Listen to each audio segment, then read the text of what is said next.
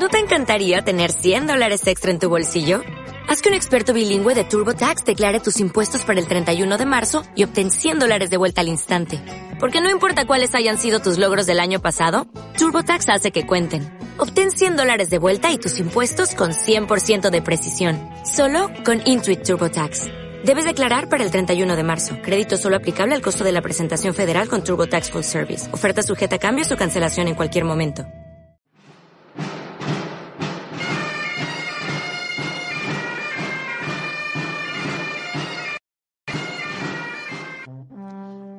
Armas, batallas y hombres que cambiaron el curso de la historia. Esto y mucho más en Bellum Artis Historia Militar.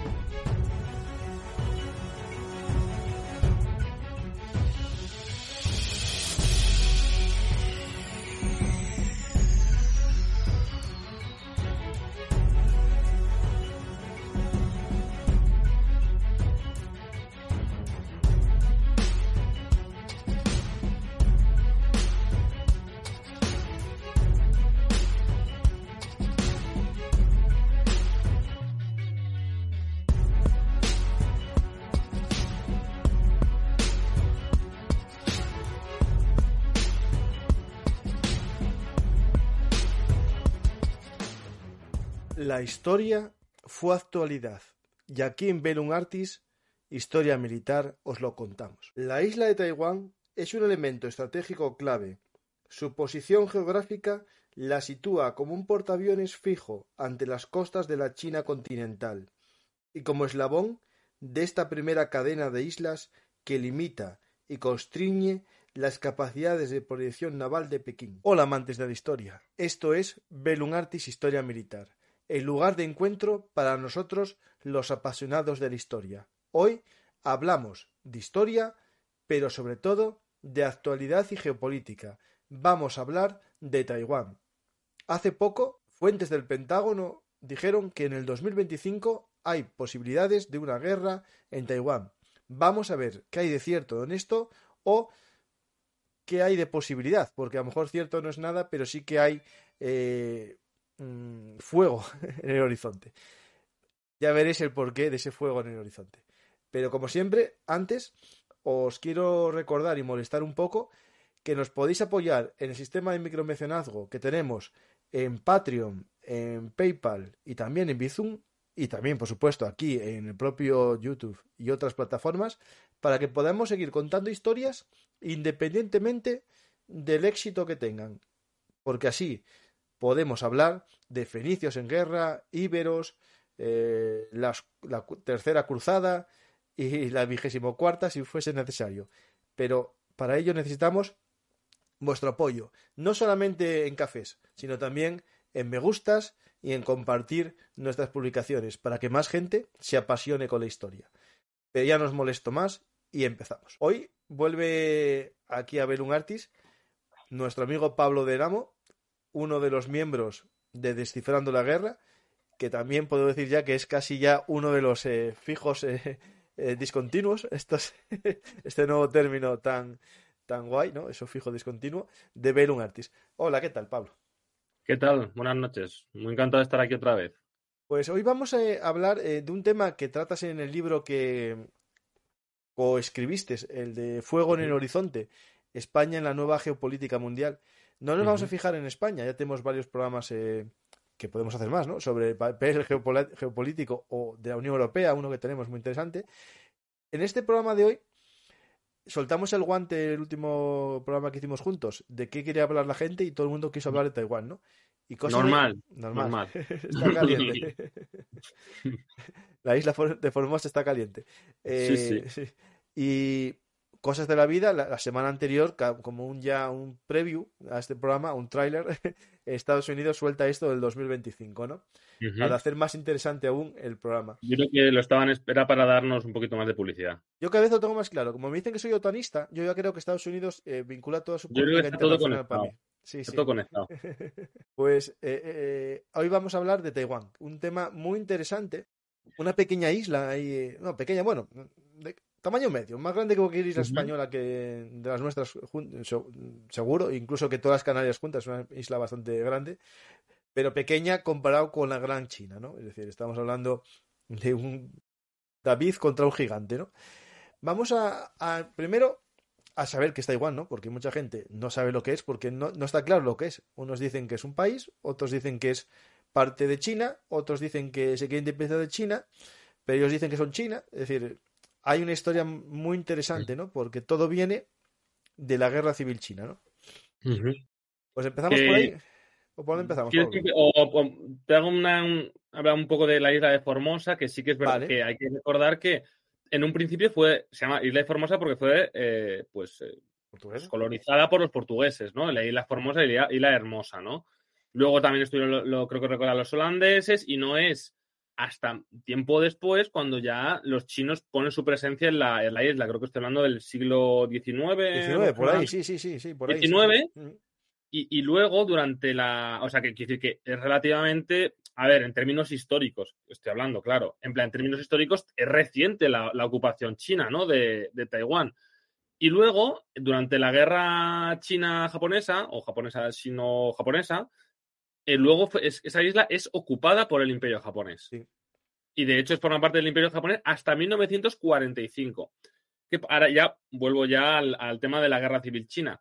Eh, antes de la guerra sino-japonesa eh, estaban, pues evidentemente estaba Mao, que es el líder del Partido Comunista Chino, que estaba luchando contra el Kuomintang de Kai- Kai-shek. Perdón por los nombres chinos, que yo el chino lo llevo mal. Eh, y claro, durante el interregno que hay de la guerra, pues deciden no, no luchar por, pues, de una forma que al final la prioridad es eh, luchar contra el invasor. Luego ya eh, nos pelearemos. Lo que pasa, termina la, la guerra, la Segunda Guerra Mundial y empieza la Guerra Civil China, que por una parte, pues el, Partido Comunista Chino, evidentemente, está apoyado por la Unión Soviética, y el Kuomintang, en este caso, que es el, digamos, el Partido Nacionalista o Republicano, como queramos llamarlo, eh, pues por, por Estados Unidos, ¿no? ¿Qué pasa? Que pierde la guerra, ¿no? Todo el mundo, eso, no, no he hecho ningún spoiler, pierde la guerra y eh, gana la guerra el Partido Comunista Chino. ¿Qué pasa? Que los principales dirigentes del Kuomintang se van hacia a, la- a- a Taiwán y ahí ocupan la, la, la- la- la isla y se- ellos denominan que ellos son la verdadera China, ¿no? Ellos es la eh, repu- en realidad Taiwán o Taipei es la república eh, la república china, se llama República China. Porque la, la- la de la China continental, por así decirlo, comunista es la República Popular China. China, justo. Ujú. Claro, Esto hay que verlo muy bien cuando se compraba un producto antes, ponía eh, República de China y la otra República Popular de China. claro. ahora, o sea, ahora ya pone Taiwán, ahora pone Made in Taiwán ya. Claro, claro, eso, es- eso, eso hay que entenderlo. Eh, ¿Qué pasa? Que durante décadas es la que, la que tiene el asiento en el Consejo de Seguridad de la ONU es la República de China, no, no la China de, de- de comunista. Lo que pasa es que cuando se produce ese, ese- el movimiento de los 70 de Estados Unidos de al- acercamiento con China por- debido a, a las tiranteces entre Moscú y, y Pekín, Es ¿no? aprovecha la- ese eh. Pablo, te interrumpo, pero es la famosa diplomacia del ping-pong.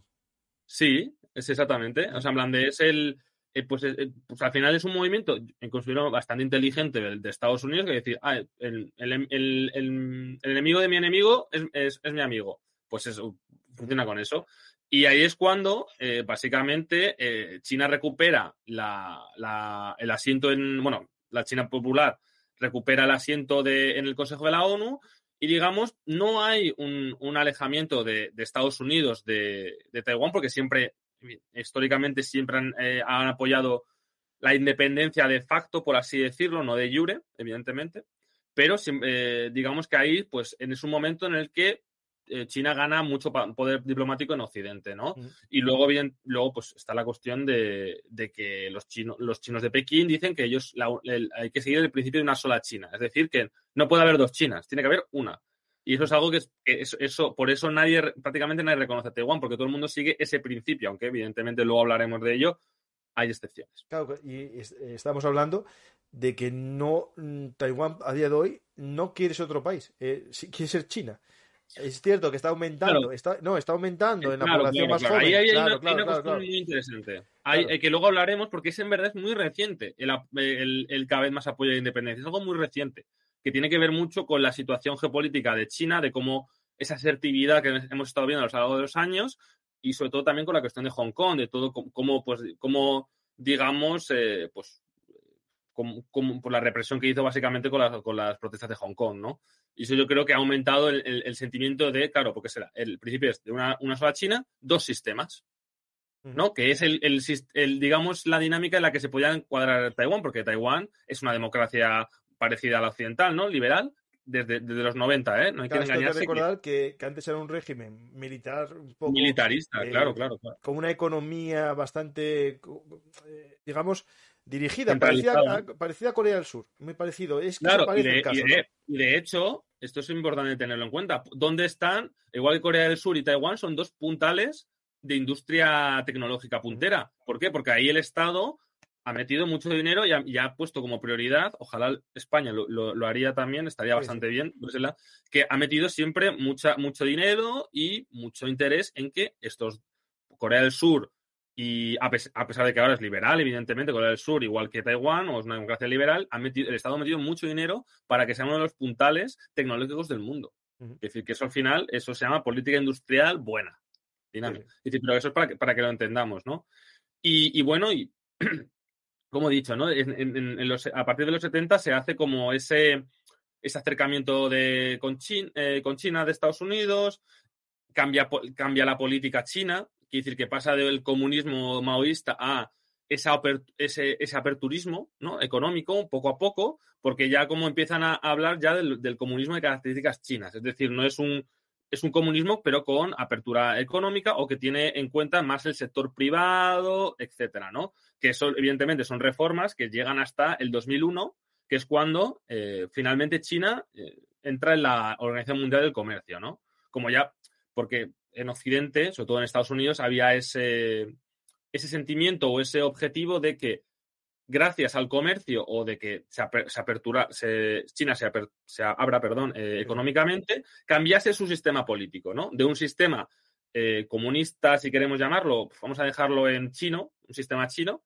el capitalismo chino, si queremos llamarlo, em, a uno pues más de democracia liberal, ¿no? Lo que, eh, es el Wonderful, el Wonder Hansen, es, es un término en alemán que, es básicamente el cambio a través del comercio, ¿no? Esa era la teoría, pero los chinos dijeron, mira, nos creo gusta que no, esto del comercio, pero nos inventamos un país dos sistemas, que me mola más. Claro, eh, los dos sistemas, pues es por ejemplo en Hong Kong, en Taiwán, etcétera, ¿no? Pues eso, pues evidentemente, como hemos observado, China no ha cambiado su sistema. De hecho, seguramente se haya vuelto un poco más autoritario que hace años, con la figura de Xi Jinping, que ha crecido bastante en poder. Bueno, no más, eh, Pablo, más te interrumpo con una cosa que me comentó un compañero, que eh, no sé si es cierto del todo o es un rumor, que justo ahora con esto de la pandemia, la obligación esta que tienen los móviles chinos y tal, sí, eh, que lee los rostros de la gente ya como tipo 1984 para ver si mm. se creen o no se creen las noticias. que ya están pues eh, desarrollando esa, aplicación. Pero es evidente que ha habido, claro, a la, tú a la hora de, la, para que no lo sepa, la política de COVID-0, creo que, bueno, a ver, por explicarlo un poco, por dar un poco de contexto, Mm, bueno, no sé si os acordáis de los 2020, cómo creció la pandemia, etcétera, que de hecho lo que hicieron los chinos fue lo que hicimos nosotros los primeros dos meses, que es confinamiento absoluto. Pues los chinos lo han llevado durante dos, tres años. ¿Por qué? Porque su política se basaba en que no había que, digamos, dejar que ningún brote de coronavirus fuese, fuese de las manos. ¿Qué pasa? Que, la, que, el, Partido Comunista Chino ha visto esta política como una forma de nacionalismo y como legitimación. ¿Por qué? porque era una forma de contraponerse, es su, forma de hacer con la occidental. En el sentido, mirad lo que están haciendo ellos, que están abriéndose, se está muriendo mucha gente, el tema de los ancianos, las residencias, bueno, que hay que decir que murió mucha gente, que decir, durante el coronavirus. Y ellos dijo, dijeron, no, no, no, nosotros eh, cuidamos de las personas, de la sociedad, mirad que, que, mi sistema es el mejor, mirad que pocos muertos, que pocas infecciones, etcétera. Pero claro, eso tiene un coste a largo plazo. Porque mientras nosotros, lo que ha pasado es que, aparte de, aparte de la cuestión de la vacuna, hemos alcanzado inmunidad de grupo por la cuestión de que todo el mundo se ha prácticamente contagiado. En China no. Lo que pasa es que ahora han tenido problemas. Los problemas esos de que, de que por ejemplo, de Shanghái no salían contenedores, porque claro, eh, había, había muchas más restricciones a la hora de llevar, eh, de importar y exportar, ¿no? Desde China. Pasa que, pues evidentemente, la gente tiene un límite y el límite yo creo que se dieron con las protestas estas, ¿no? Y la cuestión del COVID-0 ahora ha tenido, el, Pekín ha tenido que relajar las medidas, porque es que no se les, iba, se les podía haber ido de las manos y yo creo que también necesitaban ese relanzamiento económico. Porque es que si está todo el rato cerrado, eso no va a crecer No, no va a crecer, incluso, claro, van perdiendo clientela de, a países que, que, que, no, se, no se cierran tanto y al final el comercio sigue, ¿no? Eh, si tú no produces, ya producirá otro. claro, no, y sobre todo que es, que, es, que es eso, que decir que no puede, eh, imagínate cómo llevar una fábrica si estás todo el rato, hay un, hay un, hay un contagiado y tienes que cerrarla. No, pero es que, es que yo oí que en algunas fábricas los encerraban dentro de la fábrica y hacían el confinamiento trabajando. Ya, pero todo, no sé. No, todos no, no, no. no, un sistema, eso, quiere decir que eso es un sistema que no va, eso, quiere decir que eso no, que eso no puede, no, hay un límite que, hay un límite para las personas. Y yo creo que es eso, que, es la cuestión del COVID cero, que ya no, ya no existe esa política, que ya, ya se ha relajado por evidentes razones. Y que era, ahora es, de hecho, una de las razones por la que dicen que pueden aumentar otra vez el precio del gas, de la, del petróleo, por el consumo chino. No, claro, claro, ahora, va a aumentar el consumo, claro, lógico, sí, sí. De hecho, una de las razones por la que aumentó el, el precio tanto de los hidrocarburos allá por el 2008 o 2010, no sé si os acordáis de cómo llegó a, subir tanto el precio de la gasolina, que llegó a, 100 euros el barril de Brent, allá por 2008. Era, era la cuestión de que de la China, del, crecimiento chino, que era el mercado chino, era todo, China, era todo, todo iba para China. Y tú te pones a cada, chino compra una moto, ya con eso ya. Es que es claro, el mercado de, China es increíble. O sea, y de hecho, la, ahora mismo, la, por, la política ahora de China, que que es una de las, digamos, del objetivo que persigue el Partido Comunista Chino, que es convertir la, a China de la fábrica del mundo en la fábrica, pero del mundo, pero de productos de alta tecnología y además beneficiarse de su mercado interno. Es decir, no tanto ser una potencia exportadora solamente, sino consumidora de todo. Quiere decir que eso es, ahí es una de, también de las cuestiones por la que está habiendo una pugna entre, contra Estados Unidos, ¿no? Y, y, la cuestión de Taiwán tiene también mucho que ver, porque claro, Taiwán, es, como hemos dicho antes, es una, es una isla puntera tecnológicamente porque tiene sí la, donde se fabrican prácticamente casi todos los, Las placas semiconductores. Eh, semiconductores, sí, sí, sí, mm.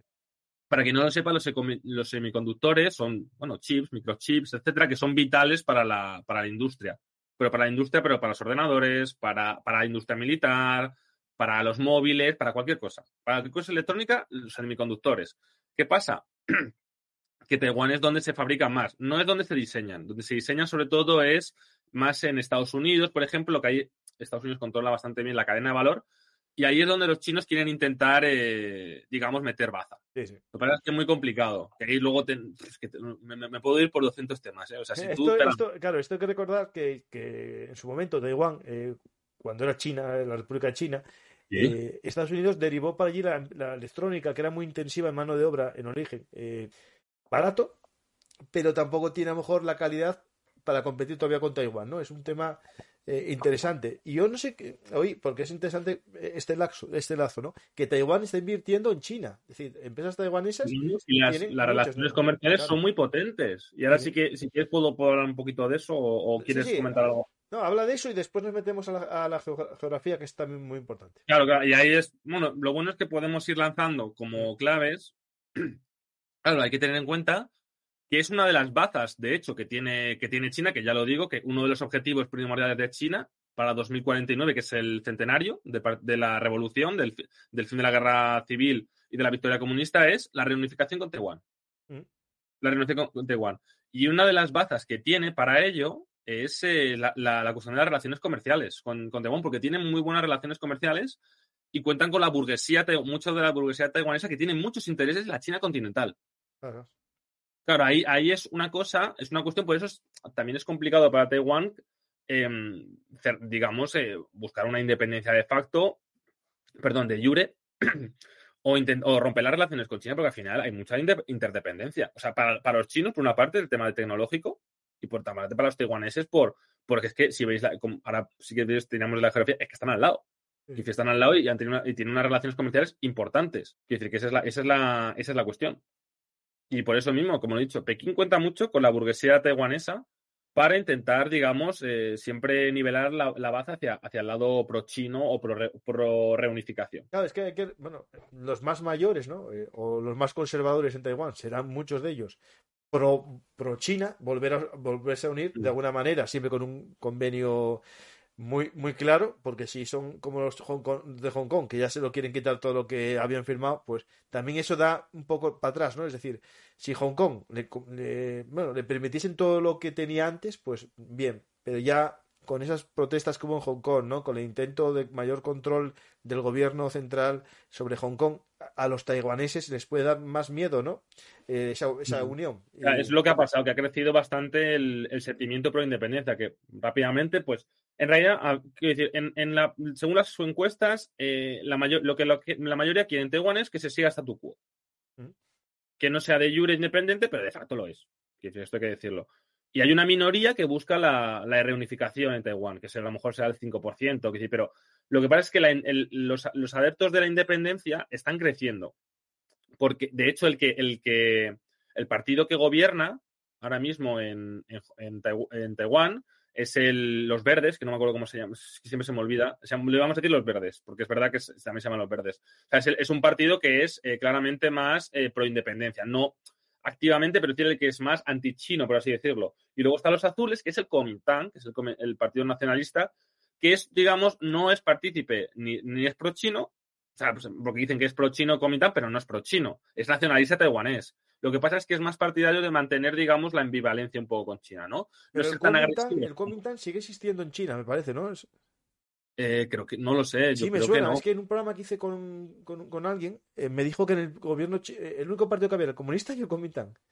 Pero me, me estalló mucho. tiene alguna lo- relevancia política. Yo, Marrades, final es creo que lo dijo. sistema de el- partido único. El, compañero tuyo que hizo lo de China, Marrades, creo que fue, sí. Ah, pues si te lo dice él, eh, Creo, seguro que es. A lo mejor sí, pero que, que Ay, a lo mejor estoy yo ahora soñando con lo oí. No lo sé. O sea, si te lo dijo él, seguro que es verdad, porque él sabe, él sabe mucho de China política interna. Que me llamó la Pero atención, dije yo, pero tal. y- sí, sí, hijo, sí, sí. Es una, pero es un, tener en cuenta que es un, es un sistema de partido único. Sí, Sí, sí, sí, que- deben pintar nada, como en, en el gobierno del Putin y los comunistas que están allí, en, en el Parlamento. Bueno, gobierna, o sea, que dice, tiene más importancia el Partido Comunista en, en- Rusia porque tiene sitio en el Parlamento, es que en China nada. Mm. Eh, bueno, como decía, perdón, que el Kuomintang de Taiwán, los, los azules, eh, sí que, o sea, quiere decir que no son pro-chinos, no son tampoco antichinos. Es, digamos, que mantienen una, eh, una política de nos acercamos a, un poco a China, o sea, decir que no, no somos antichinos, pero tampoco queremos en plan de la reunificación ni nada parecido, ¿no? Y en cambio los verdes sí que son más beligerantes, ¿no? Y de hecho, el 2024 tenemos las presidenciales en las presidenciales en Taiwán, que ahí veremos si porque el, el Kuomintang parece que está ganando un poquito más de fuerza, sobre todo a, a nivel regional y tal. Aunque sí que y veremos qué, qué ocurre con, con a ver si hay un cambio de gobierno o no, que yo creo que eso es una cosa importante de cara a si podemos ver un conflicto en el medio plazo, más o menos. Porque si evidentemente se vuelven a ganar el partido que es más antichino, pues evidentemente eso va a hacer que China pues sea más, eh, tenga, digamos que dentro de Pekín pues haya más voces que pidan una intervención o una intervención, ya te digo, militar, económica, porque hay muchas opciones, evidentemente, encima de la mesa, ¿no? Que luego podemos comentar sobre ello. Pero es decir que eso es una cuestión eh, a tener en cuenta bastante. La- las, las elecciones en Taiwán y luego las de Estados Unidos. Claro, claro, También. justo, también, sí, sí, sí. Ahí, eh, sí, sí.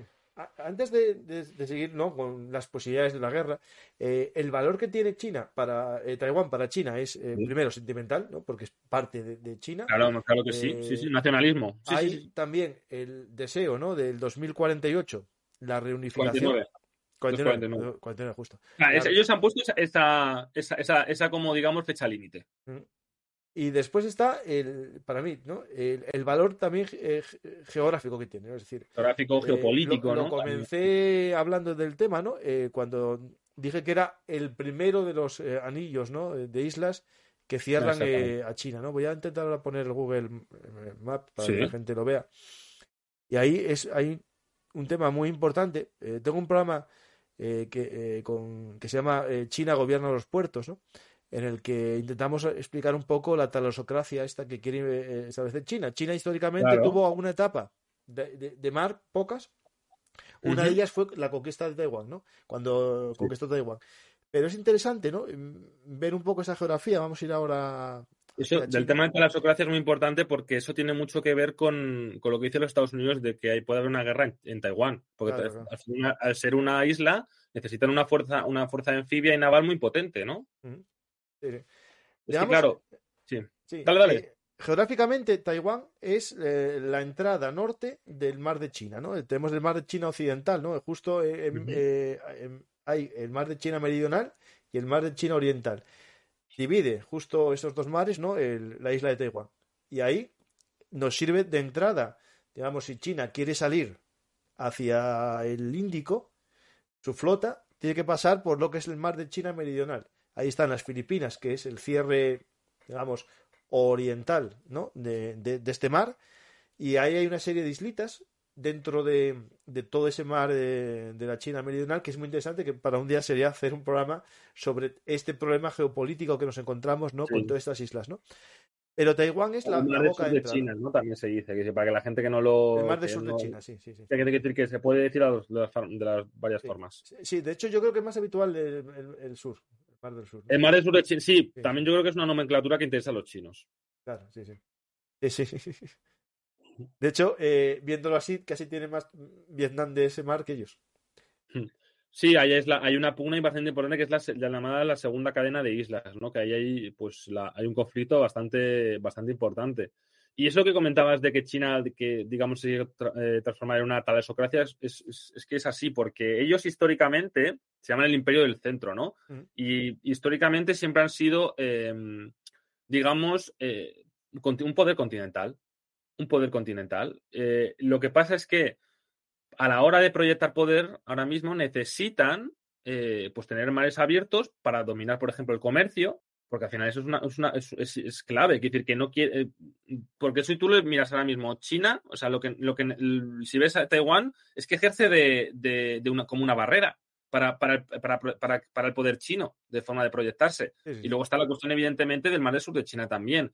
Y es que una de las cosas de, de Estados Unidos que él hace un- la primera potencia militar es pues su poder, pues su poder naval, naval, perdón, su Sí. capacidad para, para logísticamente para mover eh, un- muchas naves y para controlar rutas, principales rutas comerciales, aparte de otras cuestiones, evidentemente. Claro, es lo que aspiran los chinos, ser una, una, una, una potencia naval para poder, digamos, estar uno a uno intent- o intentar no uno a uno, pero no estar muy, muy, muy desventajados de cara a Estados Unidos y es algo que evidentemente Estados Unidos quiere evitar. Y de hecho, China desde hace años, décadas, lo que está más metiendo dinero y lo que está, digamos, focalizándose en sus fuerzas armadas es la fuerza, es mejorar su fuerza naval. Y de hecho, ahora ya tiene más barcos que los, evidentemente, no de, de peor calidad, porque es, digamos, los, los números, los portaaviones, submarinos, etcétera, los tiene Estados Unidos, pero el número de, de naves eh, eh, ha superado China ya a Estados Unidos. Y más te digo, eh, lo- eh, los- en Washington están diciendo que para 2027 China podría estar ya mm, no superando, evidentemente, pero igualando más o menos las capacidades navales de, de Estados Unidos. Y es una de las cifras, de hecho, es una de las fechas también que ponen para la, la posible invasión de, de Taiwán 2027, por esta cuestión del, Sí, sí. de la fuerza naval. Aquí hay que. Bueno, tengo un programa eh, muy interesante que es el de eh, China gobierna los puertos, que tiene que ver un poco más con la expansión ya comercial, ¿no? Pero tiene que ver, ¿eh? O sea, que esto, esto- Mucho, mucho, es, sí, sí, eh, sí. Y el programa que hicimos sobre portaaviones, hablamos un poco del tema este, ¿no? Que no solo es tener portaaviones, ¿no? Eh, el tema es el uso, la gestión que haces de, ellos, ¿no? Es decir, ¿cuántos aviones puedes gestionar? Es decir, a lo mejor Claro. empiezas despegando 20 en, un- en un día, pero después ya no puedes mm, ni con 5 porque se te complica todo el sistema, ¿no? De entrada y salida de aviones. Y eso es muy interesante. Y, por ejemplo, para otro programa que, te- eh, quiero hacer algún día, y si te animas tú a hacerlo, sobre estas islas que- del mar del, sur de China. Ah, muchas gracias, Juan, por, hacer, por el apoyo. Eh, es la guerra submarina. Al parecer, toda esa zona de las islas Spring, eh, eh, Bradley, Sparkly y sí, todas estas tal. no es- hay aguas profundas. Hay una zona donde están las islas que es muy poco profunda, pero después hay otra zona muy profunda donde los submarinos pueden estar a su Sí. gusto. Y ahí Luego eh, hay se han creado islotes eh, Artificiales sí. para crear bases militares, etcétera. Es que hay, hay, hay que recordar que es una zona además donde hay muchos eh, hidrocarburos, donde pasan las, las rutas comerciales, que es una zona estratégica. Por eso Asia-Pacífico es la prioridad de Estados Unidos, porque es, digamos, donde, donde está jugando su hegemonía mundial. pues ahí tenemos un tema muy interesante. Pues eh, tenemos Taiwán en un lugar estratégico que cierra eh, o abre el mar de China, los dos, el norte y el sur. También es, es una base para ataques a China, porque está al lado. Claro.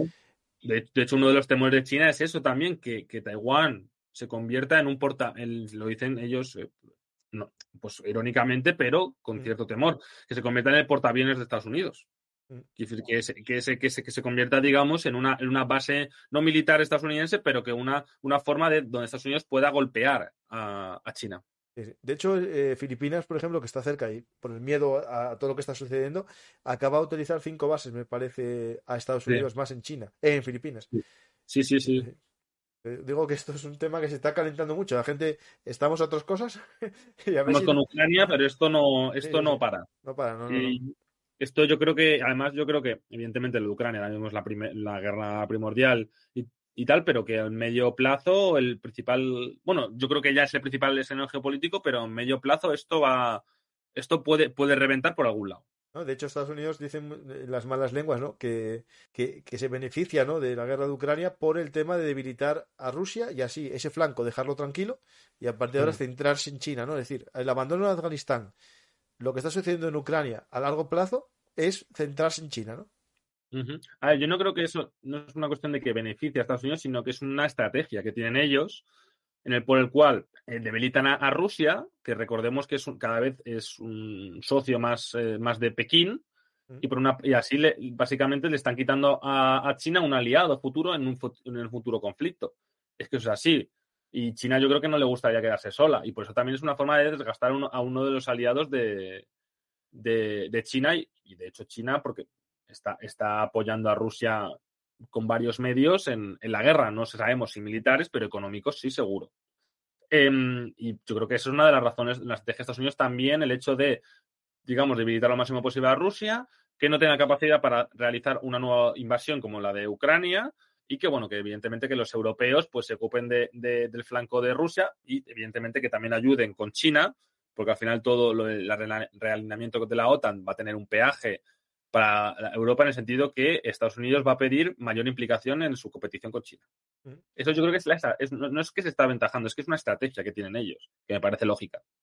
Sí, sí. De hecho, eh, tal caliente está todo este ambiente, ¿no? De, no por, ta, por, Taiwán solamente, sino que el propio Japón, el propia ¿Sí? la India, hizo hace poco maniobras aéreas eh, India en Japón eh, para practicar una posible ataque de otro país, ¿no? Es decir, eh, Filipinas ampliando su ejército. Eh, eh, Brunei también. Bueno, igual, Japón cada vez está dedicando más dinero a, a, su, a sus fuerzas armadas.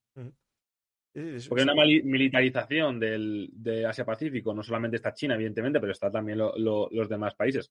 Y de hecho, una de las cosas que teme China también es verse involucrado en una guerra con varios, con varios, con varios países. Pues evidentemente Filipinas, eh, Vietnam, eh, Corea del Sur, aunque pues, también es complicado. Japón, sobre todo. Yo diría que es más Japón, Australia, India. India no creo, porque yo creo que India lo que le interesa es verlo desde el palco. Que se vayan, que se vayan pegando Estados, con Estados Unidos y China y verlo desde el palco, porque India hay que recordar que es uno de sus, sus principales amenazas ahora mismo. De hecho, ha pasado de, a Pakistán en las encuestas a China. Pero evidentemente India no sigue, digamos, los dictados de Occidente, no es un aliado occidental per se. De hecho, tiene una sociedad muy importante con Rusia. Sí, sí, justo. De hecho, se dio la paradoja, Pablo, que en unas maniobras muy recientes, eh, en las Vostok, que fueron en agosto, ¿Sí? eh, China, la India y Rusia estuvieron juntos. Sí, que sabe cómo ese juego, ¿no? De, de, de alianzas, sociedad, geopolítico, yo creo que es que bueno, que al final que es que eso quiere decir que como también pasa en Oriente Medio y en otros países, que no, que no es que por es que eh, uno más uno más uno es dos, es decir, que son cosas que son complicadas también de decir que, vale, a, a mí Rusia me, me, interesa por esto, pero también en plan de, bueno, pero China, que son unos aliados, pues no me gusta. Dice que son cuestiones que al final es, es la, la, complejidad ¿no? de, la, de la geopolítica de las relaciones internacionales. Pero creo que nos estamos oyendo yendo un poco de. No, no, sí, sí, sí, sí bastante. Madre. Entonces tenemos ya si las. Eh, el... La geografía un poco más interna de Taiwán. Sí, vale. Porque al final, yo creo que esto es interesante entenderlo porque, claro. Eh... O el ejército también, qué capacidades tiene. Sí, sí, claro, ponemos las dos cosas. Mm. Mira, la cuestión es que eh, Taiwán, evidente, o sea, una, una, posible invasión de Taiwán eh, tendría muchísimos riesgos para China, ¿no? Porque al final Taiwán, para empezar, es un, no es un país tan militarizado como Israel, no es el, pero tiene unas, tiene cientos de miles de soldados uh -huh. en la reserva, etcétera, y luego además, pues han sido entrenados por los, por, por Estados Unidos, muchos de ellos. Luego está la cuestión de que también están recibiendo armamento estadounidense, ¿no? Que, son cuestiones a tener en cuenta. No, y después están apostando mucho por eh, lecciones de esta guerra de Ucrania, el uso de drones, el uso de misiles antibuque. Eh, es decir, la idea de ellos es que el foso que separe de, de China convertir el mayor daño posible en el avance. Y disuasión. Claro, porque por tierra eh, la isla se toma rápido, es decir, no es el tema. El tema es que no desembarque. Claro, la cuestión es que, esta es la cuestión, que, Taiwán no tiene muchas playas para que puedas desembarcar. Es decir, que, sean, digamos, playas que puedas desembarcar, los chinos. Mm. Claro, ahí ya, en plan, de tienes menos frente que, defender.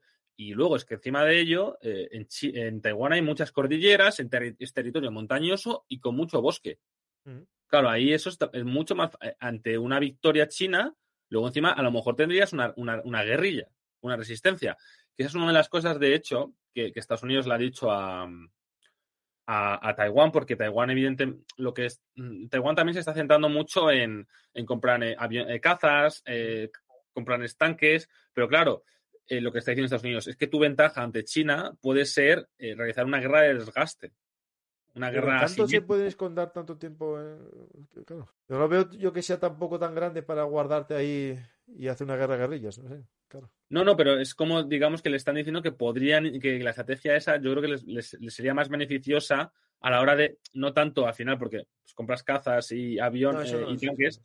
El problema es que China tiene muchos más. Es decir, que no, es que no, te, al final el terreno abierto, pues te comen los chinos. Claro, yo lo que eh, veo, vería más es eso, eh, intentar que no llegasen. Es decir, claro, ahí, no, pero ahí Estados Unidos. Ahí tendría que estar Estados Unidos. Quiere decir que eso no, los, los taiwaneses no, no serían capaces de, de, eso, pero estadounidenses sí. Quiere decir, de hecho, uno de los que no sé si te has, dado cuenta, te has enterado de que se han hecho wargames en varios sí, estadounidenses ellos, ellos eh, ponen como eh, victoria, o sea, para que sea una victoria de, de, Taiwán, Estados Unidos tiene que estar implicado y, tener una respuesta rápida para evitar, digamos, una, un ataque sorpresa chino, no sorpresa, pero rápido, una blitzkrieg, por así decirlo, y que no tome la isla rápido. Eh, también tiene mala suerte una cosa. Pablo, tiene mala suerte. Estoy viendo ahora la geografía y resulta que todas las, playas están justo hacia la costa china, mientras que las montañas dan hacia el, hacia el Pacífico. También es mala suerte. Si tienes las montañas en el lado que te da el continente, mm. tienen que rodear. Pero, igualmente es un territorio complicado de, tomar. Sería, sería complicado de tomar. Sería complicado. Además, los taiwaneses quiere decir que es que tiene, yo creo que pondría bastante resistencia, pero eso, quiero decir que la, una de las cuestiones que sería Estados Unidos. Y, yo creo que... Eh, ¿Sabes lo que es? Mm. Es que si ahora ves el, mar, eh, no, es, no hay playas como tal, sino marismas. Hmm. No hay una playa de arenas blancas, o arenas. No una, no una digamos, una, una, una, Omaha Beach, ¿no? No, no, son, no, no, son marismas. Hmm. Eh, eso dificulta. Y arrozales. Eso, eso, lo hace más complicado para los chinos y facilita la labor de, de los taiwaneses aunque se pesca, sí, sí. estoy viendo un poco la, la, gente que vea un poco toda esta zona. Y, eso también, bueno, sí, pues y, a uno se preguntarán, ¿y por qué, eh, por qué intervendría Estados Unidos en, un posible conflicto en Taiwán? Pues yo, o sea, yo personalmente pienso que si hay tal conflicto, eh, Estados Unidos intervendría. ¿Por qué? Porque esto no hay que Ucrania es una es decir, una cosa es Ucrania, otra cosa es Taiwán. Ucrania no es una, en, realidad no es la prioridad de Estados Unidos en, política exterior. De hecho, cuando ganó Biden, eh, no mencionó prácticamente a Rusia, ni mucho menos a Ucrania. Mm. Mencionó a China, prácticamente. Y de hecho, una de las razones, y como os comentado antes, de la retirada de Afganistán es China. Es quitar territorio, es quitar recursos indispensables para, para, para la, competencia con China. Y es que la cuestión es, em, hay que preguntarse desde la óptica de Estados Unidos si ante una invasión china de Taiwán y una victoria sobre Taiwán, ¿qué implicaría eso para el orden internacional? Y para Estados Unidos. ¿Y qué implicaría para el prestigio de Estados Unidos como potencia principal? Que en tu, digamos, en tu en tu área donde no quieres que, que quieres tú la, hegemón, en la zona, digamos, unas de tus prioridades eh, geopolíticas, que te hagan este movimiento y que tú no hagas nada, que además que supuestamente Taiwán es uno de tus principales socios, ¿en qué, en qué, en qué lugar quedas? A lo mejor no intervenir, intervenir sería con mucho más costes que intervenir, ¿no? Porque eso ya creo que ya, si no intervienes y China gana, que ganaría, yo creo, si no interviene Estados Unidos, o lo tendría mucho más fácil para ganar, evidentemente. pues evidentemente ya, ya tu, tu, tu, digamos, tu rol como primera potencia mundial queda en entredicho totalmente. Claro, porque el problema de Taiwán, que lo dijeron muchas veces los, los estadounidenses, que protegerían a Taiwán, nunca fue, bueno, me, no, lo, ahora no, lo, dicen, no lo dicen, digamos que lo, lo, dicen y no lo dicen. pero Biden hace poco dijo, lo dijo un poco rotundamente. Biden lo dijo, pero luego le desmintieron. Bueno, ya, ya, pero lo dijo. sí, sí, lo dijo. Como, Esto es como sí, sí, lo dijo, en diplomacia, yo creo que lo, que lo que importa es la primera vez. La segunda ya no ya es la. como lo de Nord Stream, ¿no? Que acabarían con ellos. por, por... Bueno, ahora salió la noticia, ¿no? sí, sí, sí. sí, sí. Por, por poner, como, ahora como se ha puesto otra vez de moda el tema del Nord Stream, era por meter un poco la cuña. No, por eso, quiero decir que sí, que yo creo que, porque es que no, o sea, no creo, o sea, yo creo que no tienen demasiadas opciones si quieren de verdad seguir siendo la primera potencia y tener un papel primordial en el Asia Pacífico, porque es que si conquistan Taiwán los, los chinos, ya se han quitado ese primer anillo de islas y tendrían vía libre para eh, desplegar su potencial en el mar del sur de China y eso ya es controlar prácticamente la región del Asia Pacífico. Yo soy Vietnam y ya me pongo... sí, sí, no, no, es ya directamente dejarles la hegemonía, que es lo que busca eh, China, buscar la hegemonía no mundial, geopolíticamente como, como lo vemos como Estados Unidos, sino eh, económica, tecnológica, comercial y geopolítica, pero circunscrita al, Asia Pacífico. Y de hecho es una de las razones que decir que es por eso hay esa competencia porque Estados Unidos no puede permitir eso.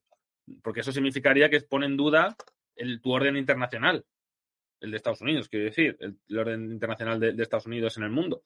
Por tanto, no, por eso se produce esa, esa, competición entre, entre ambos poderes. es que eso, eso es lo que hemos visto a lo largo de la historia, es un, poder emergente que, intenta, pues, eh, competir o, digamos, quitar liderazgo a la potencia, a la potencia hegemónica. Y la potencia hegemónica en ese caso tiene unas bases opciones o no hacer nada, dejar que, dejar que, pues, no sé, buscar un sitio a la, a la potencia emergente o, o, no hacer nada porque, bueno, a lo mejor no, no tiene esa capacidad o, ese, o, es, o esa, esa, voluntad, ¿no? Para, para, para contenerla. O, por otra parte, es, pues, competición e intentar que no, que no te quiten tu puesto, ¿no? Quiere decir que eso es algo que, que, hemos visto a lo largo de la historia. Quiere decir que eso no, no es nuevo. Pues no, es nuevo. Y normalmente, pues, suele acabar en conflicto. Supuestamente es como la, la, conocida esta trampa de Tucídides, ¿no? De, que es que muchos, de hecho, se hizo famoso que, que, que, que, Xi Jinping, el líder chino, tenía un libro de, el libro este de la, que si China y Estados Unidos pueden, pueden evitar la trampa de Tucídides, ¿no? Que se hizo bastante famoso eso. Sí, sí, me suena porque cuando hicimos el programa de Tucídides lo mm. comentamos. Eh, pues más o menos tenemos ya visto la situación. Y ahora una pregunta que te hago así de difícil de resolver. ¿Crees que habrá invasión antes del 2049? Yo creo que sí. O sea, yo, yo si tuviese que apostar, apostaría que sí. Yo, yo creo que 2049 es muy tarde ya eh, y yo creo que esto es una cuestión que te quieren cerrar los chinos eh, cuanto antes. Depende, también es que dependen muchos factores. Eh, uno de los, el primer factor que creo que, que, influye es si, si, ellos ven que tienen la capacidad para hacerlo, porque yo creo que aún no la tienen. Pero, pero quiero decir que eso a lo mejor puede pasar en 2027, decir, como dice Estados Unidos, que es cuando van a igualar las fuerzas navales. La potencia, también está la cuestión tecnológica, porque ahora mismo pues no, creo que en el corto plazo, no creo que en, 2000, en 2024 haya una invasión, porque es que está, ahora mismo eh, China necesita eh, tener, digamos, cierta autosuficiencia tecnológica en cuanto a semiconductores. O sea, lo, lo, que le han hecho Estados Unidos con el tema de la, de la ley anti-chips les, les, va a hacer daño. Esa es la pregunta que hay aquí justo. Es decir, eh, les va a hacer daño. las sanciones de los chips a, China. Me refiero al bloque Japón, Holanda, Estados Unidos y no sabes si los coreanos también. Los coreanos este momento no se han unido. Pero se han, creo que se ha unido Japón y, Países Bajos. Eh, Países Bajos es muy importante porque Países Bajos tiene una, fábrica de diseño de, microchips, los más, de hecho, los más de alta tecnología, la ASML, y claro, ahí ya que un país europeo se suma a estas cosas, ojito. Ojito. Claro, ahí ya los chinos tienen problemas. De hecho, eh, el problema que tiene China a día de hoy, si no recuerdo mal, que muchas máquinas que hacen los componentes son máquinas todavía europeas o estadounidenses. Las la maquinaria, la, principal, es, es, de, es occidental. Y ese es el problema que tienen. Lo que pasa es que a lo mejor lo que estás haciendo con. O sea, por una parte, la estrategia de Estados Unidos es clara: es. Ya no es una cuestión de em, intentar contenerte, sino aumentar cuanto lo máximo posible la desventaja que tengas tecnológicamente hacia mí. Esa es la. Ahí tengo una duda, Pablo, que yo soy mm. a veces un poco corto, ¿no? Y un poco lelo, eh, pero hay cosas que no entiendo, ¿no? Cuando se llevó la electrónica en los años 80 y 70 a China, eh, a, Hong Kong, a, a, Corea y a Taiwán. Después en los 90 se llevó mucho a, allí, a, China, ¿no? Era, era cuando era intensiva en mano de obra. Estábamos hablando de aquellas fábricas en las que, sobre todo mujeres, eh, se dedicaban a, hacer placas bases. Aquí en España teníamos la Philips, teníamos marcas, eh, empresas que se bueno, cerraron porque ya la mano de obra era muy cara y se fueron a, allí, ¿no? Pero ahora que resulta que ya no es mano de obra la que hace la electrónica, ¿no? Yo, yo, yo mi trabajo, eh, soy, doy clases de formación profesional y no hace mucho eh, fui a una empresa asturiana que se dedica al tema, bueno, de iluminación, ¿no? Y tiene eh, robots de mecanizado de componentes, ¿no? Lo que antes había personas soldando, ahora son unos robots que vienen unos rollos, ¿no? Como rollos eh, de fotografías en la que viene en cintas cada componente, ¿no? Y un robot va pegándolos, ¿no? Realmente ya no hace falta estar en China para ser productivo, rentable, porque lo hacen máquinas. Claro, el día que Europa Estados Unidos ya está dando cuenta, deje de hacer eso, eh, China tiene un problema muy grande. Por lo tanto, si comienza a complicar las relaciones internacionales invadiendo Taiwán, le pueden hacer algo que a, priori parece difícil, ¿no? Es decir, cuando si hace tres años nos, dicen a ti y a mí que Europa iba a cortar el gas ruso, íbamos a vivir sin petróleo ruso y sin diésel ruso, no. y Alemania menos, ¿no? Eh, y, al parecer lo estamos haciendo y puede que ya tarden en volver. Y además, con la noticia de Nord Stream, que fueron los americanos los que lo volaron, va a tardar mucho más, ¿no?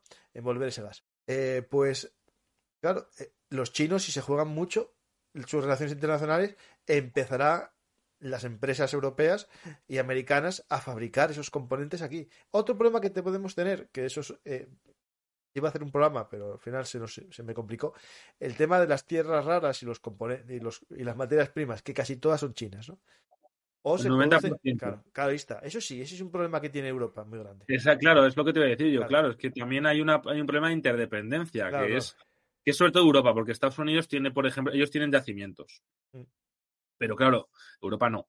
Europa tiene se ha descubierto hace poco en Suecia, por cierto. y, algo en España también. A ver, aquí en, España sí leía, leía además un artículo que, preguntaba que cómo es posible que nosotros no estuviésemos eh, teniendo minas de, tierras raras, que es verdad que es con, haciendo los estándares medioambientales, pero que cómo es posible que nosotros no estuviésemos haciendo eso, que eso es ahora, es, que es primordial. O sea, es que nos podemos y España tiene, al parecer tiene, tiene capacidad para hacerlo. En la zona de Asturias y Galicia siempre hubo eh, esos, esas minas de componentes extraños.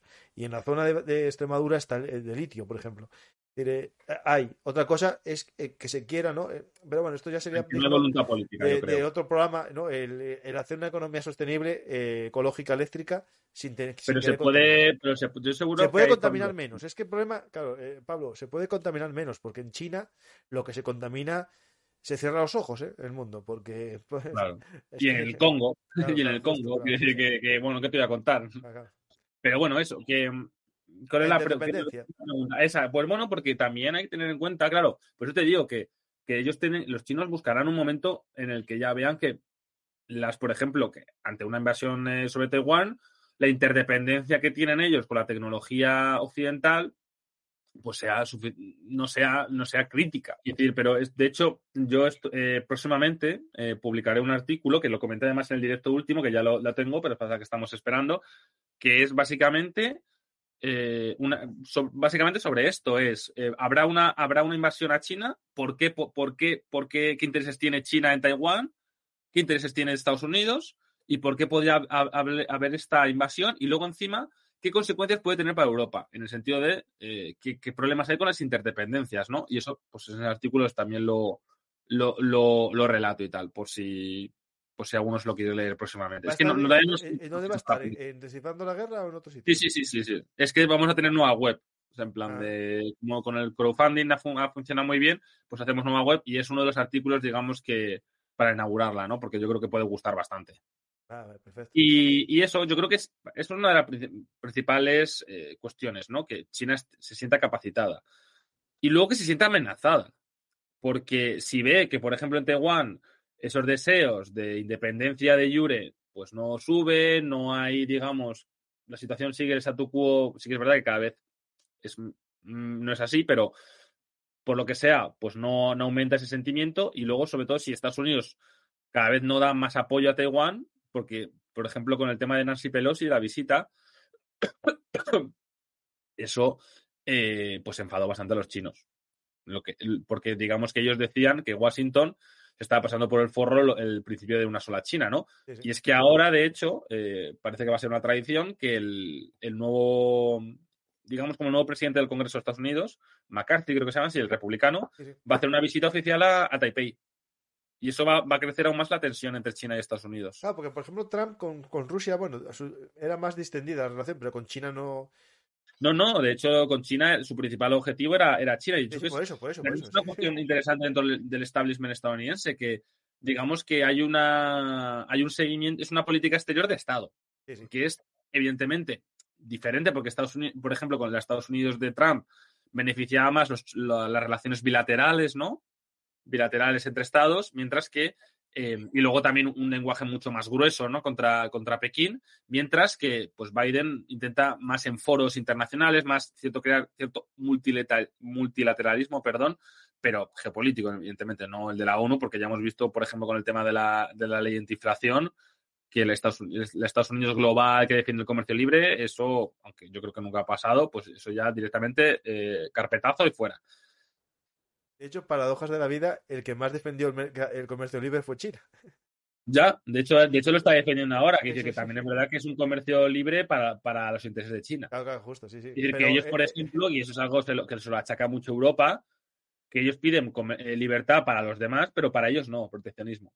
Porque de hecho, es muy difícil meter dinero en China y que las empresas europeas eh, operen en China. El mercado chino es lo que hace China, aparte, son trampas, eh, porque eh, ¿cómo hace la historia? A ver si me acuerdo. Eh, el IVA, o sea, tú cuando procesas materias raras, tierras raras, no tiene IVA dentro de China. Pero cuando las exportas en granel, sí. Pero si las exportas en bienes ya producidos con valor añadido, carece el IVA la exportación.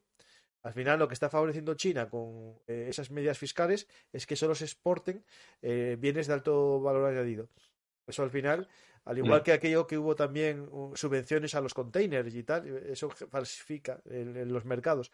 Que Europa no hace eso y al final, eh, pues jugamos a un juego difícil, ¿no? De, de, medir. Quitamos los aranceles, pero China sigue poniendo los aranceles. O no nos pone aranceles, pero nos pone unos IVAs distintos, ¿no? Y al final, bueno, es un tema interesante eh, que, que eso, que China defienda el mercado libre, ¿no? Pues sí, luego también está la cuestión de que las, denuncias de, Estados Unidos, todo también de Europa, de que, de que China ha robado tecnología o bueno, que se hace servir de. que, que digamos que, que, durante décadas pues eh, ha dejado pues entrar lo que le interesaba al mercado y se ha valido de, eso para digamos pues eh, robar tecnología y todo eso no que ha valido a ella para su para su propio crecimiento no sí sí. Pues vamos a, la tanda de preguntas porque me habéis dicho el tiempo ya se nos acaba y vamos ah, a, la tanda de preguntas. Son las nueve, sí, digo porque. A ver, que eres joven y es viernes. Ya. se me ha hecho muy rápido, ¿eh? O sea, me, a, mí también, a mí también, no, no, a ver, eh, podemos alargar un poco más, pero con las mm. preguntas yo creo que nos va a quedar. Una ya está hecha ya. El... Vale. Pregunta. Al Estados Unidos invertir en sus fábricas de microchips indica que eventualmente dejarán de ser el garante de la libertad de Taiwán. Es que es una de las cuestiones interesantes, porque lo que está haciendo Estados Unidos también es intentar quitarse la interdependencia de, Taiwán, con la cuestión de la fabricación de, microchips y chips, porque al final todo el mundo depende también de Taiwán, porque ahí es, donde se hacen los chips. O sea, que lo que he dicho, la cadena de, valor evidentemente está controlada sobre todo por Estados Unidos, porque al final es quien tiene más maquinaria, quien tiene el diseño, eh, etcétera, etcétera pero luego, evidentemente, los que hacen los chips son ese Taiwán. Pasa que, claro, ahora Estados Unidos quiere pues, mover un montón de fábricas y, de hecho, que, Taiwán esté moviendo fábricas también a, Estados Unidos. No, yo no diría que, está quitando la, garante, porque he dicho que más allá de la tecnología, Estados Unidos tiene otros intereses para ser garante de, Taiwán, ¿no? Pero sí que es verdad que se está quitando interdependencia de, interdependencia de Taiwán, también yo creo como una forma de eh, autodefensa, ¿no? También hay que tener, que yo creo que lo hemos visto ahora con el tema de, es que está clarísimo, con el tema de la energía rusa. las interdependencias en, son una, forma de, hacer daño al otro, una forma, un arma de guerra. Y cuanto más, digamos, autosuficiente o puedas llegar a ser autosuficiente, pues mejor. Estamos en un proceso de desglobalización ahora mismo. Ya esa, esa, globalización feliz de que todo el mundo era el comercio libre, de que todos íbamos a ayudarnos porque todos íbamos a prosperar económicamente, que eso evidentemente eso era mucho también de palabrería, porque luego sobre el papel no era así luego, pero quiere decir que eso ya ese discurso ya, ya se ha acabado. Y solamente hay que ver a, Biden también con el, el, discurso en Washington hace poco del Estado de la Nación. Es que no, no, no queda, queda, clarísimo. Pues hay otra pregunta que tiene que ver con el tema. Eh, ¿China llegará a alcanzar dentro de poco a Taiwán en la fabricación o todavía le falta mucho? Es, es muy complicado porque no, no, o sea, quiere decir que mm, domina demasiado el mercado Taiwán. Lo que quiere es China, que es, de hecho, las sanciones, sobre todo de Estados Unidos, es no, no, tanto como los microchips, los semiconductores en, en, general, sino los de alta tecnología, que es lo que está buscando China. los chips, digamos, más más avanzados. Ah, no, el Normalin a lo mejor lo hace. Eh, España va a hacer una Claro, el, normal, o sea, el, no normal, o sea, el que no es tan avanzado, eso no tienen, o sea, eso Estados Unidos no le ha puesto trabas o no le ha puesto demasiadas trabas. O sea, la, la, la, la ley esta o las sanciones, la Chips Act, ¿no? Es sobre los productos de alta tecnología, que de hecho es por los que controla más Estados Unidos. Pero yo creo que no, no, yo creo que le queda muchísimo a China. O sea, no, es que es muy complicado. Creo que es que, no me acuerdo cuál era el porcentaje, pero era altísimo, más, más de la mitad del control al mercado Taiwán. O sea, que decir, aún no está en ello. Pero sí que es verdad que ahora mismo los chinos están en un proceso de, intentar ser autosuficientes en ese sentido y que no les afecte las sanciones de, Estados Unidos. Y de hecho, yo he leído algún artículo que habían descubierto eh, un algún, algún que otro secreto los chinos a la hora de de pues eso, de, producir eh, chips de la tecnología. Y también lo, como respuesta a los chinos, lo que han hecho ahora es, porque hemos hablado de las tierras raras, pero es que la principal potencia renovable es China. Es China, no, no. el, 60% de las placas solares del mundo se fabrican en China. Y es que, de hecho, lo que, lo que están haciendo los chinos, están, están empezando a implementar controles a la exportación de paneles solares. Eso, son respuestas que al final es acción-reacción. Bueno, aquí en Asturias tenemos una fábrica de, de, paneles solares. Por lo tanto, animaros eh, que se pueden hacer en Asturias también. Lo que no sé, lo que no sé de dónde sacan los componentes y ya vienen. A claro, a lo mejor aquí lo que, lo que hacen es montarlo en una estructura. Pero, aquí a lo, a lo mejor allí lo que hacen, o sea, evidentemente, pues, a lo mejor lo montas por piezas que te llegan de otros lugares, ¿no? Claro, a lo mejor aquí viene el, el silicio tratado desde China y lo montan aquí, eso no sé. Porque hay que pasarlo por un horno y tal. está claro, pero eso sí, las materias primas vienen de otro lado. Eso te lo aseguro. Seguro, no, aquí, seguro. Vamos a más preguntillas. Fue Rubén Villamor el que te dijo que el Kuomintang existe también en China. Gracias. Eh, ah, vale, no, era mi compañero. fue Rubén Villamor, que de hecho tengo un programa, eh, hablé ahora mismo con él dentro un poco sobre las Aleutianas y la invasión japonesa de las Aleutianas. Félix, eh, ¿Está China cortando distancia? Eso está ya. Pregunta. China siempre se ha caracterizado por actuar de manera desapercibida. Ahora vemos que están actuando más activamente. Eso indica que ya están en la capacidad de ponerse al tú por tú, o sea, con Estados Unidos, es decir, que se ven cada vez más fuertes.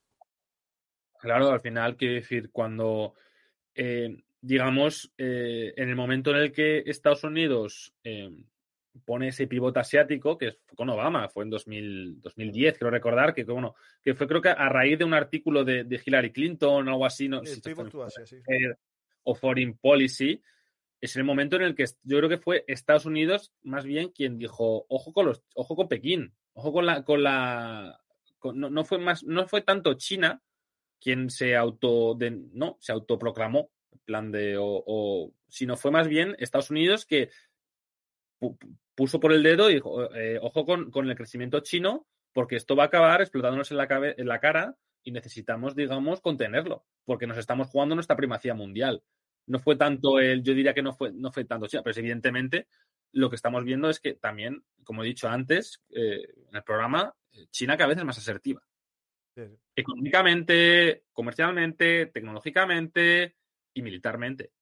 En cuestión, ahí está la cuestión de las tensiones de la, del mar del sur de China y de cómo ha crecido también la tensión en Taiwán, porque si tú ves a lo largo de los años cómo ha crecido, digamos, eh, la, la, la DID, que es, digamos, el, el, espacio aéreo reclamado por Taiwán, ¿no? Y, el espacio marítimo, eh, si ves cómo ha crecido las veces que lo están violando los chinos, estoy hablando de a lo mejor de 2019, si lo, hay una cifra que es iguales son 100 veces, 200, ahora son mil y pico al año. Quiere decir que si lo ves eso, quiere decir que son cuestiones de que evidentemente ellos se notan mucho más fuertes y con muchas más capacidades de poner, digamos, sobre la mesa sus fuerzas, ¿no? Sí, evidentemente eso, eso es así, pero que, que es normal, quiere decir que es una, es, un, es, una potencia que está reclamando su sitio en el sistema internacional. Sí, sí, sí. Y de hecho, todas esas pruebas al final, eh, ¿no te acuerdas hace tiempo? Eh, ya lo vimos antes de la guerra, que aviones rusos pasaban por zonas, decían que era para medir el tiempo de reacción de los aviones de la OTAN y tal. Sí, eso al final es se van haciendo esas cosas para ir preparando el terreno, ¿no? Mm. Eh, Esperemos que, que, falte mucho para el terreno ya preparado. ¿Qué implica a grandes rasgos que el comercio marítimo tenga que navegar por el mar Pacífico de Taiwán? Eh, implica, pues, que, pues, que, implica que las principales eh, rutas comerciales pasan por ahí. Que en el momento. Bloquear. Claro, ahí, ahí es como, dicen que es eh, como que también China se, se, enfrenta al dilema este de, ¿cómo se llama el estrecho? Es el de Malaca, ¿no? Es el de Malaca el... es muy complicado para, para él, pero... Claro, todo... ahí porque dicen, claro, los chinos temen que, claro, eh, China también depende mucho del, del petróleo y del gas. Claro, claro. Que Estados Unidos temen, por eso también está aumentando su fuerza naval, temen que, que Estados Unidos bloquee ese estrecho, porque tiene capacidad para hacerlo, y les bloquee económicamente, pues por un lado, que es bastante importante para, para, para su economía. Por eso quiere decir que es, es, tiene, digamos que es, es, son cuestiones geopolíticas eh, que, que, están sobre la mesa. Esa es la, digamos, digamos que esa es la cuestión, ¿no? Porque al final, y evidentemente, el problema que te podemos tener nosotros es que como estalle una guerra en, en, en el Taiwán, todo ese espacio va a quedar, eh, va a ser un espacio conflictivo, que a ver cómo están las rutas comerciales y cómo hacemos nosotros para sobrevivir a ello. Claro, esto hay que recordar a la gente que, que, China, en las rutas que tiene con Europa, por ejemplo, que estamos perdiendo valor, pero seguimos siendo un gran comercio, tiene claro que, que, salir sí. del mar del sur de la China, o bien por el estrecho este de Singapur, o por el estrecho de Yakarta, que le implica más horas de navegación. Hay un proyecto en la zona esta de, de, Bangkok, de Tailandia y Camboya, no camboyano, de vía Myanmar, de hacer un, un, estrecho para evitar el estrecho de Malaca. Un canal, va a hacer un canal artificial y salir. Pero hay otro problema. En la zona de las islas de Andamar y Nicobar, la India está poniendo bases militares, porque la India tiene también en su mente que en una guerra contra China o en una presión contra China, si le corta el comercio durante más de dos meses o tres, la puede llegar a hundir económicamente. Entonces, el proyecto uh -huh. que hace la India es el anillo de perlas eh, chino, que son bases que tiene por aquí, está uh -huh. haciendo su propio anillo de perlas. En el programa que hice no hace mucho, eh, que se titula China contra la India, eh, Chino, China versus India, vecinos y rivales con Lucas Martín, tratamos el tema este, muy interesante, de cómo se le puede cortar el comercio a, a China, ¿no? Y sobre todo las materias primas, porque todas las materias primas de China le vienen muchas de África y serán todas cortadas por aquí, o de Arabia, uh -huh. o, o, de el petróleo de, del Golfo, ¿no? Es decir, al final toda esa zona es muy, muy vital. Vamos a alguna pregunta más. ¿No ha perdido la aviación naval americana capacidad para atacar desde más lejos que con los aviones embarcados de los 70 y 80? A lo mejor con los nuevos F-32 que tienen menos alcance, no lo creo. No creo, al revés. Si, si, si, lo, si los americanos tienen. En, en, aviación no tienen problemas. No, no, no, Los mejores cazas son americanos, de hecho. Sí. Todo el mundo quiere comprar los americanos. De hecho, los que tienen, están teniendo problemas, por ejemplo, con el tema de, la, de los últimos cazas de sexta generación, aparte de los europeos, que eso es como siempre, los rusos también. Que los que tienen los últimos cazas de última generación son los americanos. Yo leí hace poco que el F-22 dejaron de producirlo, pero realmente decían que era mejor todavía que el F-32. Eh, el desarrollo armamentista de Taiwán va enfocado al desarrollo de drones navales y aéreos efectivos y de bajo costo. También pone énfasis en el desarrollo de defensas aéreas multicapa de alto nivel. Sí, esto es lo que yo había entendido que estaban aprendiendo uh -huh. de esa guerra. ¿Por qué? Claro, eh, tienen que evitar que lleguen a las playas. Aquí hay dos, eh, en un desembarco se puede hacer dos cosas: que no llegan a las playas o luchar en las playas, ¿no? Lo que Rommel eh, decía, ¿no? Pues en este caso es que no lleguen. Y luego los sistemas antiaéreos que son vitales y que se lo digan a Ucrania. Si es que no. Por favor, no se os olvide comentar qué pensáis de los 40 globos chinos por el mundo. 40, yo. eh, bueno, habrá muchos, claro. Yo es que no, no, no acabo de entender exactamente que eso, sea, quiere decir que, a ver, es una cuestión grave el tema del globo, pero por lo que implica de que los chinos hayan atrevido a hacerlo tan descaradamente, es decir, el tema de espionaje, eso está a la orden del día. ¿eh? No, si no es por, por, por, es por otros. Es decir, eh, a me decir que, quiero recordar que la administración, está demostrado que la administración Obama eh, pues espió a líderes europeos como Merkel. No, que sí, que sí. O sea, que está quiere decir que para que vea que incluso entre aliados supuestos se, se espían. No, están espiándoles para que no les espíen otros. Claro, claro. Es la- el doble juego, ¿no? No, pero eso bueno, quiere decir es la, vida, la vida misma, es decir. Claro, o sea, aquí lo importante es, yo creo que, yo creo que es un- una cosa de, yo creo que era China buscando las cosquillas a Estados Unidos. En plan de a ver cómo, a ver cómo reaccionan. Sí, sí. Porque no lo veo, eh, yo creo que es lo que veo de esa forma. Porque, o tipos de reacción, Claro. eh, si se atreven a derribarme un... Claro, ¿qué pasa? Que, Claro. que, a ver, eh, algo que, que es importante y por qué lo derribaron es porque eh, en el mar existen las, las famosas millas, ¿no? Las, las millas náuticas, de las 18 millas náuticas. Eh, en, en el aire también. En el aire, el espacio aéreo de un país se limita horizontalmente, verticalmente a Mm. las mismas millas que el mar. Este globo eh, superó- eh, iba volando por Estados Unidos por debajo, es decir, en las millas eh, americanas, es decir, el espacio aéreo americano. Sí, sí, era Claro. americano, sí. ¿Qué pasa? Que, que se le puede derribar. Hay mucha gente que, que, claro, eh, con un sentimiento muy antiamericano, ¿no? Que va, mira, gastan en un F-22 con un misil. Yo hice un pequeño corto explicando que a 20.000 metros, eh, 20.000 metros el que iba el, globo, muy pocos sistemas antiaéreos tienen ese alcance, por no decir casi ninguno. Aviones tampoco tienen una cota de vuelo tan buena, la mayor parte de ellos, y tuvieron que usar el mejor avión que tienen, porque es el que mejor prestación tiene esa cota, y con misil, porque con la metadora a esa altura también hay que est- tenerlos bien puestos para acercarse, ¿no? No es tan fácil derribar esos bichos, por eso se usan. Mm.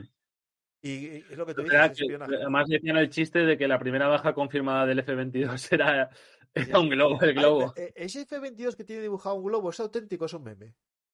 No Hay una foto sé. que anda rula por ahí. del No lo sé, F-22 yo creo que, pintado, yo creo que eh, seguramente sea un meme. bueno, yo por no lo- por lo que- Por lo que yo creo, creo que es un meme. ¿Quién sabe? Acuérdate que en la Segunda Guerra Mundial pintaban y, y hay un meme, que no es meme, es real, que es, Sí. eh, aparecía un tanque, aparecían eh, cañones y apareció Mm. una especie de ovni. Y muchos Mm. decían que era un ovni, pero realmente era un búnker, pintado un búnker. Mm. O sea que bueno, quién sabe. Eh, ¿Ayudaría culturalmente a abrir la tumba del primer emperador para mejorar su diplomacia en las ambas chinas?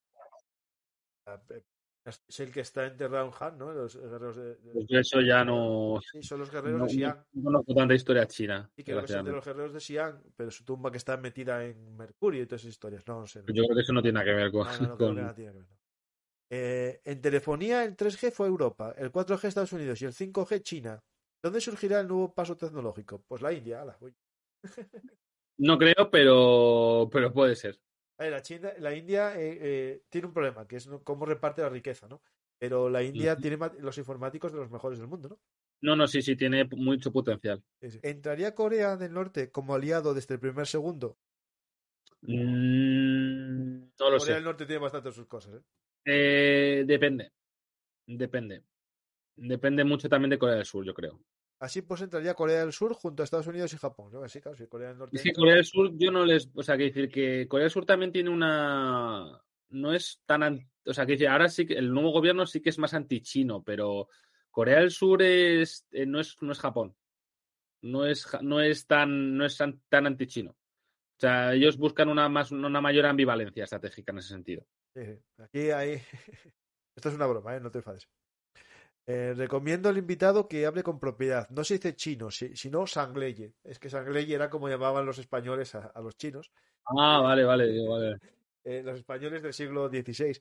Mm. Y es porque eh, es Daniel que va a hacer una serie con David Nievas Mm. eh, juntos sobre los Castilla, es decir, la presencia española en, en Asia. Y vamos, y- Ah, vale, vale, vale, vale.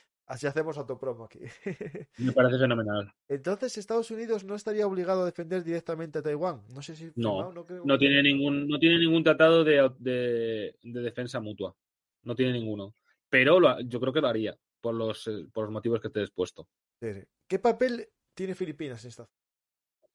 Filipinas es, eh, pues, hombre, es, esa es enemigo de China en el sentido que, que tienen, han tenido bastantes problemas en el mar del sur de China por cuestiones de, que de cada uno reclama, digamos, una.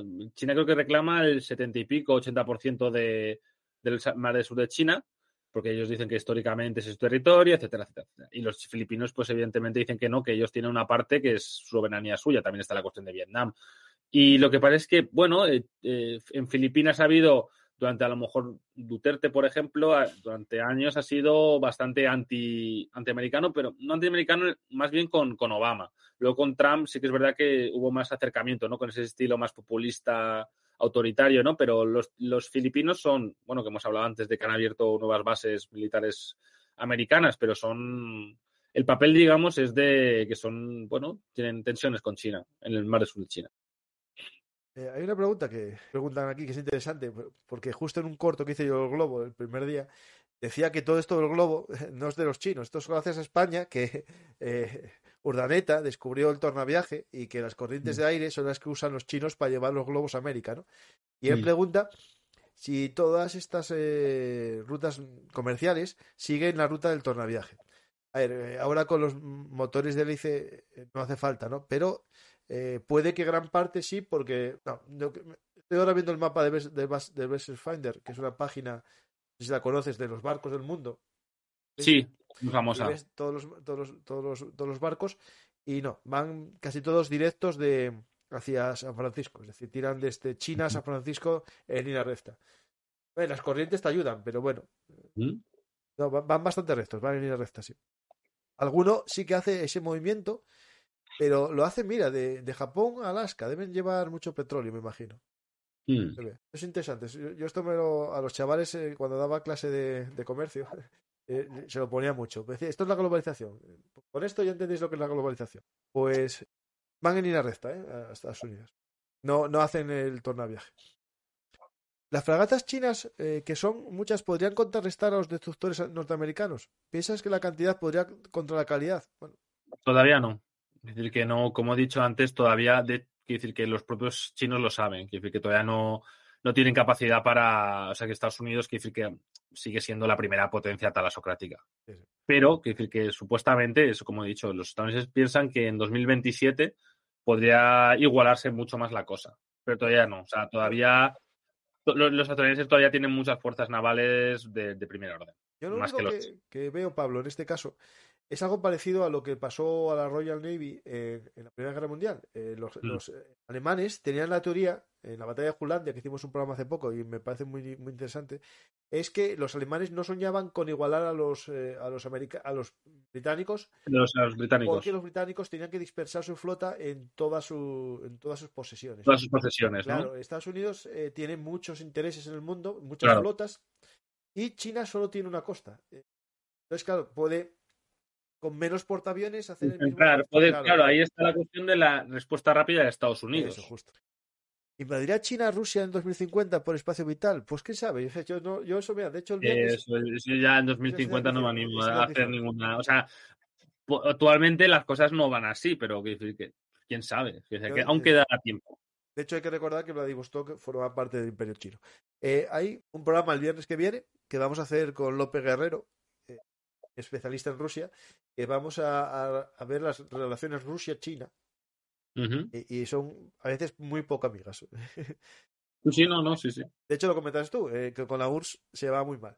Claro, de hecho hubo una, una, guerra o conflictos, incluso algún conflicto armado, no de alta intensidad, pero hubo. Sí, sí, sí. Pero Reino Unido también tiene acuerdos militares con Japón. En caso de guerra, Japón y Reino Unido entrarían por Estados Unidos. Hay un acuerdo, ¿no? Que es entre. Pero no sé a qué nivel llega como la OTAN, el que tiene Lanzac, el que tiene. Eh, no creo, que no. es Estados Unidos quien tiene acuerdos de. Eso, ellos sí que tienen acuerdos de mutua defensa con, con Japón. Ellos sí. O sea, en el caso de que, de que alguien atacase a Japón, Estados Unidos tendría que intervenir. Ahí sí. Eso que me sonaba. Yo creo que está también Australia y Nueva Zelanda en ese. ¿Por qué Vietnam estaría en contra de China?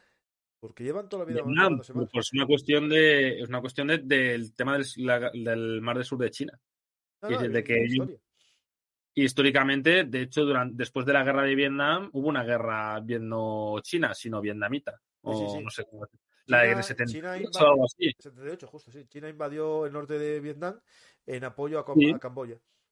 Sí, quiere decir que eso es Eso quiere decir que, por, quiere decir que al final no es, es que son complicadas. Puedes pare- puede parecer que, claro, el, el sistema de la Guerra Fría todo era eh, rojos contra capitalistas, ¿no? No, No, no. era así. Como he dicho, hem- hemos, hemos hablado del tema de China contra Rusia, o la Unión Soviética, perdón, pero también está la cuestión de Vietnam y, y, la, y la Unión Soviética, y, perdón, y China. Y de hecho, durante la guerra de Vietnam, quien apoyaba más a la, al Vietcong no era China, Era la Unión Soviética. Sí, la URSS. La URSS tenía muchos asesores eh, militares y pilotos. sí, sí. Claro. Al igual que Rusia no escalaría a guerra nuclear por defender Crimea, porque no lo vale, China no se meterá en una guerra con Estados Unidos por Taiwán. Mm, Si vemos el paralelismo. Eh, es que eh, es que tú ten en cuenta que para China Taiwán es China, es su territorio y que y que pueda en un momento dado sentir amenaza por, en su propio territorio, que haya esa independencia de jure y encima eh, tenga tenga capacidad de Estados Unidos para hacer daño a China. Es que, hay es que es una cuestión de seguridad nacional, igual que la cuestión de, Rus- de, de- de Rusia con, con Crimea y con Ucrania, pero más con Crimea. Es decir, que eso no es una cosa tan estratégica y tan de seguridad nacional y de y tan interna que es que eso no es que el- para mí es el problema. Que, bueno, el problema es la cuestión que mm, es una cuestión tan de primer orden y es una, y es una cuestión que se puede ir muy rápido de las manos que Sí, sí. ojo. Sí, ojo, justo, ahí está. Mm, ¿Más fácil una guerra indio-china o la Estados Unidos-China? Estados Unidos China. ¿Sí, no? Ahí, bueno, no sé yo, sí, sí, porque India- Chi- Yo creo que sí. Porque a India no le interesa en ningún momento tener una guerra con, con China. A Estados Unidos le puede llegar a interesar, porque no China. tenga más remedio. Sí, sí. China, y la India, China y la India están vendiendo combustible ruso a Europa. ¿No se supone Sí. que hay una sanción para que esto no pase? No, me, lo que pasa es que se mezclan en, lo- en los, en los, en los toneles y no, sabes- no saben diferenciarlo. Y es que porque no hay sanciones a terceros estados. Sí, sí, sí, sí, claro, pero es un poco... Quiere decir que no-. No los. O sea, quiere decir que las sanciones que hay es contra el petróleo ruso y tampoco. No hay un embargo comercial tampoco, creo recordar, al, al petróleo ruso. Pero es que no. no eso es lo que están. De hecho, muchos críticos de las sanciones eh, europeas y estadounidenses es que al final, si no tocas los terceros países, no tienen tanto sentido porque eh, de una manera u otra el petróleo ruso puede llegar a Europa. Y es de hecho lo que está haciendo, lo, que hacen los indios. Ay, perdón. Es eh, comprar barato el crudo ruso y luego refinarlo ellos y vendérselo a Europa. Ah, ya, pero es un producto elaborado ya. El Claro, tema- es un el tema no es, claro, no es petro- una cosa que es elaborado por indios. Claro, ahí ya la- las sanciones no actúan. Ah, claro, es otro tema. El tema es que al parecer se, se habla, las malas lenguas, que el diésel, que ya no se compra, no- Sí. lo va a comprar Rusia, eh, se lo va a vender a China y China nos lo va a vender el, el mismo diésel a Europa. Eh, porque- Puede ser. Puede ser porque es que si no, no hay. Eh, es- no hay. Eh, pero es interesante, ¿verdad? Al final, eh, lo, que, lo que juega con la sanción es un tema del precio, ¿no? Si, si al final Europa no compra más caro de, de 70 eh, y China tiene que comprárselo a, a- a Rusia, ganar dinero, transportarlo, al final Rusia lo tiene que vender a 30 y ya no le sale Sí. rentable, no le sale rentable extraerlo. Porque el precio de, de- de extracción tiene un coste y el, el transporte. Al final, eh, la idea de estas sanciones no es que no se venda, porque queremos comprarlo. Es que eh, la venta suponga para Rusia Un no prejuicio. ingreso, sino un prejuicio. preju- Y de hecho, hoy Rusia ha anunciado que va a bajar su, su producción de petróleo. Claro, para aumentar el precio, claro, es lógico. Y- sí, lo han dicho ellos, de hecho. Y de hecho le había pasado también algo con el rublo, que tenía que, aumentar su valor, porque si no, eh, con el precio tan bajo, eh, claro, no, no- Mm. No Y los estadounidenses han intentado que, que, que Arabia Saudí aumente la producción. Es lo que pasó también en unas tensiones de Estados Unidos y Arabia Saudí. Arabia Saudí ha dicho que no. Claro, porque le viene muy bien el precio alto. Claro. De hecho, eh, eh, Arabia Saudí en el COVID sufrió bastante económicamente por el bajo Claro. precio que tenía. De hecho, llegó a estar en endeudamiento público y ahora está recuperando todo lo que perdió en el año del COVID. De la vida. Eh, felices. Comprando equipos de fútbol. Sí, sí. Sí, sí, pagando 100 millones por, por temporada. Bueno, menos mal que, el Madrid va a jugar esa Champions nueva que van a hacer. ya dijeron, mira, es de Madrid. que te vienen a ir a buscar. Sí, sí, sí. Del Madrid. No, no- no lo ocultas. No. No tengo por qué. No, tampoco. Yo, yo, yo paso del fútbol, pero siempre fui de, de dos equipos, del Oviedo y del Madrid. Eh, las líneas rojas y si China sale mal con todo el mundo civilizado, ¿a quién venderá sus productos cada vez que son más costosos? Es lo que os digo, es que si viene ese problema le va a pasar como a Rusia. Nadie le va a comprar cosas. ¿eh? Ahí habría que ver qué, pasa. Es que, es que claro, es, una, es una apuesta. Es una, y también un pulso, en el sentido de decir, eh, bueno, mm, no, no las compras ahora, pero eventualmente lo harás porque me necesitas. O se le deriva la, la producción a otro país, claro. Sí, a saber. Esto es como el gas, podemos pasar un tiempo frío, pero después ya encontraremos otras fuentes de energía.